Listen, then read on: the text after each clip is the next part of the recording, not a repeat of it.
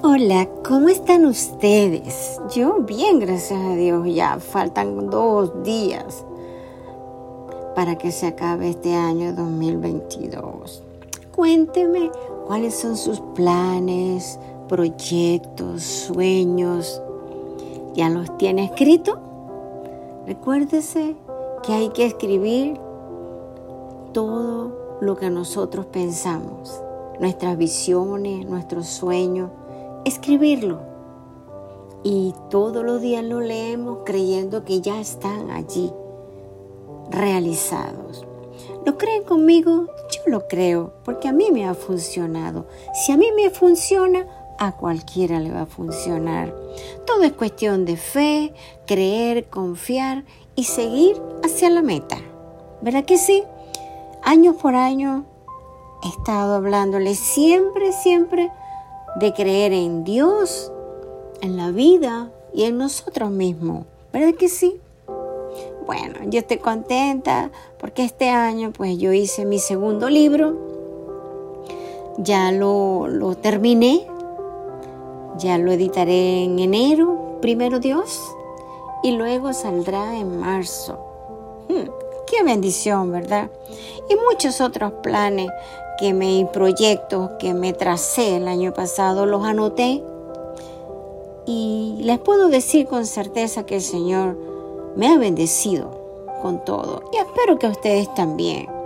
Qué bonito cuando uno cree, confía y sigue el camino hacia la victoria. ¿Verdad que es cierto? Yo estoy gozosa de estar aquí de nuevo con ustedes hoy para decirles y desearles un feliz año nuevo 2023, que todo se puede y que el próximo año estaremos de nuevo acá con la gracia de Dios y el mismo sentir, con amor, con fe, con todo el cariño para ustedes. Haga su lista, haga sus metas, su sueño, escríbalo gracias a Dios por estar acá. Gracias a Anchor por permitirnos la oportunidad de estar con ustedes.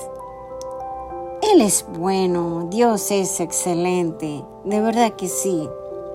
Bueno, veamos, hoy les traigo otro pedazo de mi primer libro. Muy lindo, de verdad que sí. Pero, ¿acaso ustedes se lo han aplicado a su vida? Haga como yo. Yo me lo he aplicado y de verdad que ha sido para mí una renovación desde adentro hacia afuera. Veamos, Dios no puede sacar de la oscuridad. ¿Ustedes creen conmigo que eso es cierto? Claro que sí.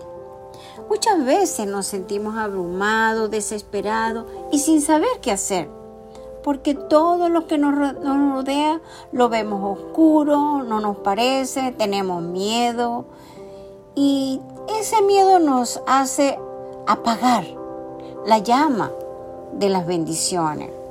Aunque usted no lo crea, yo estuve allí también. Y si le estoy diciendo la verdad, con todo mi corazón, pero Dios me mostraba lo importante que yo era para Él y para mí misma soy y seré siempre libre y siempre tendré una personalidad con una, con una autoridad propia que Dios me la ha delegado. Ahora me siento también, me siento verdaderamente libre, capaz de hablar con ustedes y con libertad, ya que el Señor me sacó de allí para poder volar harto, bien alto ¿Cierto? Si no salimos de esa oscuridad, de esos estancamientos, como yo los llamo, pues entonces no podemos ver más allá de lo que Dios nos puede mostrar. Usted que está allí, cuénteme, ¿cómo se ha sentido de los traumas, soluciones del pasado?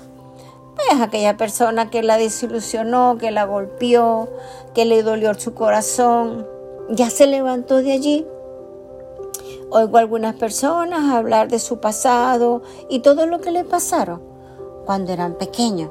Me regreso a los años cuando yo pasé por todo eso y siento tanta tristeza, pero no por mí, sino porque ellos siguen estando metidos en la oscuridad y como yo lo llamo, hmm, en un hueco, ya que siguen con la misma carga y todavía les pesa y no la quieren dejar y prefieren seguir cautivos, atormentados y sin saber qué hacer por las marcas o heridas del pasado en su infancia, en su adolescencia y aún siendo adultos. ¿Cierto? Hay un pasaje de la Biblia, Mateo 5:30, que me encanta. Dice, si tu mano derecha te es opción de caer, córtala. Échala de ti, pues mejor te es que se pierda uno de sus miembros y no todo tu cuerpo sea echado al infierno. ¡Wow! Se lo explico un poquito. ¿Qué significa? Que tenemos que cortar todo aquello que nos impide ser feliz, que nos impide avanzar hacia lo que tenemos al frente de la victoria, de todas esas bendiciones que tenemos para nosotros y que Dios las tiene también. Hoy me hago esta pregunta que si yo salí de allí, de lo amargo y dura que fue mi infancia, ¿por qué otras personas no lo pueden hacer? Me vuelvo a preguntar esto, ¿será que yo soy la única hija de Dios? No, eso no es verdad. Todos somos hijas e hijos de Dios. Sí, porque Él es bueno y nos consiente. Bueno, venga conmigo, le tengo la respuesta y voy a indicarle cómo salir de esas ataduras y mentiras de la oscuridad y ser libre y nunca más volver a mirar atrás. ¿Sabía usted que cuando abrimos nuestro corazón al Señor como nuestro único Rey de nuestra vida y permanecemos en su palabra, Él es la fuente verdadera de libertad? Hmm, ¡Qué hermoso! La cual pone al alcance de todos los que confiamos en Él. Hmm. Nos hace verdaderamente libres y fuertes de las ataduras. Así lo llamo yo. Disculpe esa expresión tan sincera, pero es la verdad. No quiera seguir esclavizado, corte con todo lo que nunca le ha servido para tener una vida llena de fe, plenitud, paz, gozo, amor, y sobre todo buscar la fuente inagotable de la fe y perseverancia. Y libérese de todo eso. Hágalo. No lo, no lo deje para el año que viene. Ya deje eso en este año. Siga con el año nuevo, con todo el pensamiento renovado, pero esa transformación de su corazón. Dios nos puede llevar a su luz admirable. Claro que sí. Él cada día nos alumbra. Así es. Cuando abrimos las puertas de nuestro corazón al Señor y venimos a Él como niños, entra a morar en nosotros su poder, el Espíritu Santo. ¿Por qué? Usted me diría, bueno, ¿por qué como niño? Es que el niño es inocente. El niño no, no sabe mentir. El niño no tiene maldad. Es puro entonces por eso el Señor dice que nosotros tenemos que ir con ese mismo corazón ante Dios. Ya Él conoce todo lo de nosotros. Por eso les quiero decir a todo aquel que no haya tenido una relación con Dios y pueda ver la gloria. Dios es de la gloria. Y Él dice que lo busquemos. Él está esperando por usted.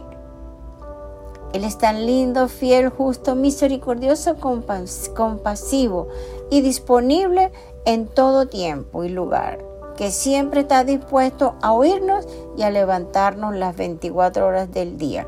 365 años, días del año, Él nunca está ocupado para nosotros. Hmm, ¿Y usted está ocupado para Él? No nosotros nunca estaremos ocupados para Dios, porque Él es la fuente divina de vida. Hmm. Dice primera de Pedro 2.9, mas vosotros sois linaje escogido, hmm. real sacerdocio, nación santa, pueblo adquirido por Dios, para que anunciéis la virtud de aquel que nos llamó de las tinieblas a la luz admirable. ¿Cómo les parece? Somos luz. Nadie puede apagar esa luz. No lo permita. Hmm, qué hermosa es la palabra de Dios. Apliquémelo sin ser religioso, porque la palabra de Dios no es una, una religión, es una relación. Pero me doy cuenta que no lo podemos hacer solo. Si no estamos listos para cambiar y dar todo ese amor que no tuvimos cuando éramos niños, dejar que Él nos transforme y renueve nuestra alma y seamos hombres y mujeres de gozo, triunfo, sueños, metas y muchos más.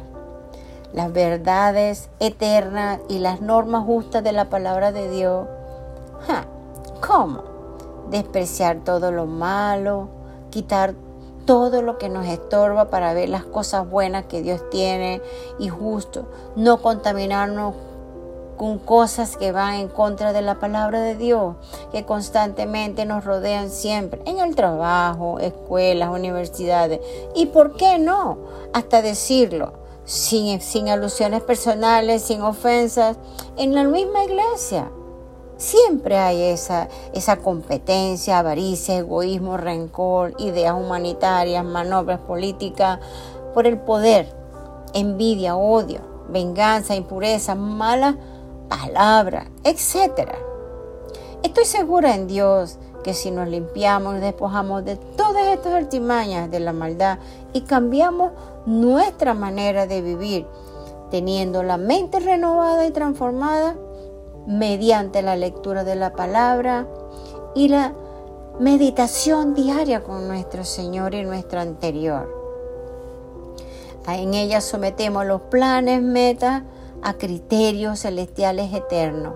No a los de este mundo, no, no Señor. El Señor nos moldea y forma nuestro carácter. Él es nuestro alfarero y hace de sus hijos como Él quiere. Tenemos una sola personalidad que no cambia, pero el carácter sí es moldeable. Ustedes saben que eso es verdad. Usted puede moldear su carácter. Lo que no le gusta decir, no lo vuelva a decir pero usted tiene una sola personalidad y esa no va a cambiar. Cuando estamos dispuestos a cambiar con un corazón abierto a Él, el Señor nos exhorta a que no permitamos que nos absorban los placeres y cuidados de este mundo, a tal grado que dejemos de prepararnos para su venida. ¡Qué Dios tan hermoso! El requisito de, de fidelidad espiritual es decisivo en vista de la enseñanza de Jesús, de que Él volverá por los creyentes fieles en un momento inesperado. ¿Cómo no podemos determinar en el tiempo de su venida por la iglesia? Los creyentes siempre debemos estar preparados y expectar cambio en todo tiempo. Por eso es que el día es hoy. Hoy empezamos y no puede ser el mañana. Nosotros planificamos el mañana porque el mañana es el futuro, pero quien lo fija es Dios. El pasado ya pasó, es hoy. Así que planifique su futuro en las manos de Dios. Así mismo es, planifique su lista de lo que desea, planifique lo que desea hacer en este año, que no hizo este año, el próximo año lo hará. Dice Romanos 12:2, no os conforméis a este siglo, sino transformado por medio de la renovación de, vuestro entendimiento, para que comprobéis cuál sea la buena voluntad de Dios, agradable y perfecta. ¡Wow! ¡Qué bello es la palabra de Dios! Así que renovemos nuestra mente, seamos libres para pensar, libres para tomar decisiones. Haga lo mejor que usted pueda en su vida. Sí, háganlo mejor. La obediencia a Dios como quien moldea tanto el carácter como el servicio para Él determina la gran parte de lo que pueda hacer con nosotros. La falta ferviente de consagración puede frustrar el propósito. Dios mantiene la libertad de cambiar sus propósitos para nuestras vidas. Claro que sí. A veces Dios nos mete en aguas turbulencias y profunda, no para ahogarnos, sino para limpiarnos de todo lo que tengamos por dentro, para sacar todo eso que nos afecta. Las pruebas de fuego no la hace Dios para quemarnos, sino para purificarnos con su amor. Tenemos que empezar con nosotros mismos a cambiar, renovarnos, abrir la puerta y ojos espirituales de nuestro corazón y pedirle al Señor que nos ayude a restaurar y a cambiar nuestra vida y vieja manera de pensar, hmm, que nos llene de sabiduría para seguir el camino que Él nos tiene al final para poder encontrar la paz espiritual que es tan importante. La paz es sumamente importante. Tu gozo solo es de Dios y para Él. Mm, no se lo deja a nadie.